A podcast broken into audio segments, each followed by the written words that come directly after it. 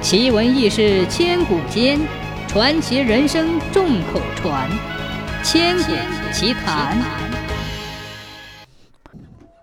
清光绪年间，八国联军攻入北京，从皇宫抢走了大批宝物。当八国联军走到了一个名叫大罗村的地方，那里有一片墓地，因为宝物太多，地上难免有丢失。大罗村的许多村民也捡了不少。其中有一个叫王生的人捡了很多。张平见王生发了财，心中不服，于是趁乱将王生杀死。那是一个晚上，王生正在睡觉，张平溜进了王生的家中，正要盗取宝贝，结果被王生发现。张平害怕自己会因此事而身败名裂，所以便本能地杀死了王生。宝物被张平带走，张平找了一块墓地，将宝物和王生一起埋下，心想改日再来取回宝物，便胆战心惊地回了家。家中就张平一人，没有妻子，父母早亡，也怪可怜的。第二天，王生失踪死亡的消息传遍了大罗村，当地官员因国家的腐败。也没有理会这件事，张平暗自高兴，于是这件案子就变成了一件扑朔迷离的冤案。不过，令张平头痛的并不是杀人事件的问题，而是宝物足足有一大袋子，几十斤重，没有办法搬运，况且不能太张扬。张平在这几天里天天自言自语：“这可怎么办？怎么办呢？”心中好生着急，于是便心生一计，说道：“自己用钱时再去取，每次取一些，不就没有人注意了？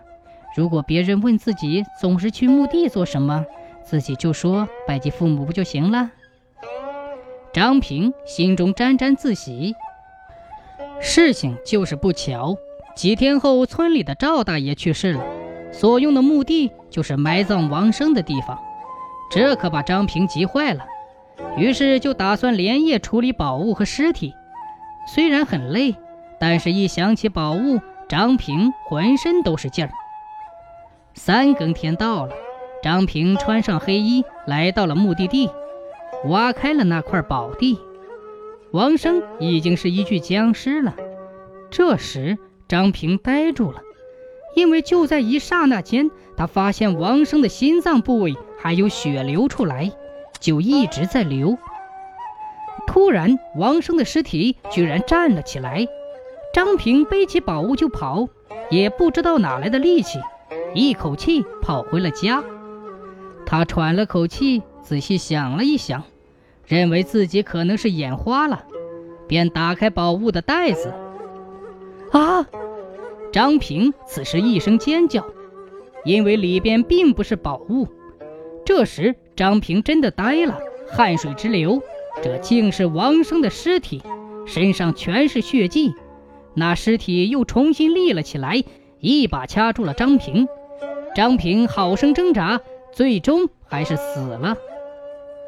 宝物竟然成了王生的尸体，这是为什么呢？还真是个谜。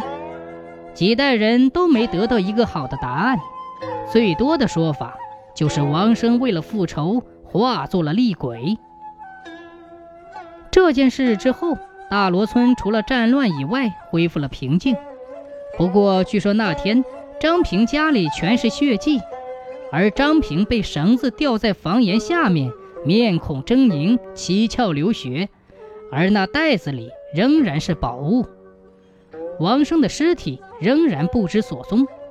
因为有人见过王生捡的宝物和袋子中的一模一样，所以整个大罗村的人都怀疑，甚至相信王生鬼魂前来复仇。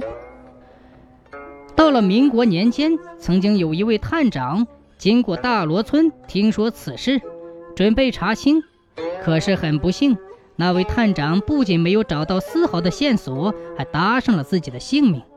就是在张平家查找线索时身亡了，同样是在房中的屋檐下被吊着，面目狰狞，表情极为恐怖。唯一不同的就是没有血迹，那位探长的身上连受伤的痕迹都没有。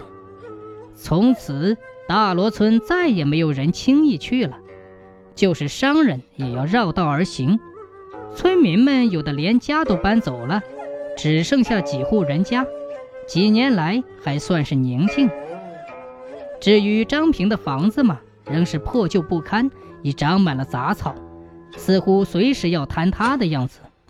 再到后来，村子已经没有了，成了一片荒地，那几户人家也应该搬走了。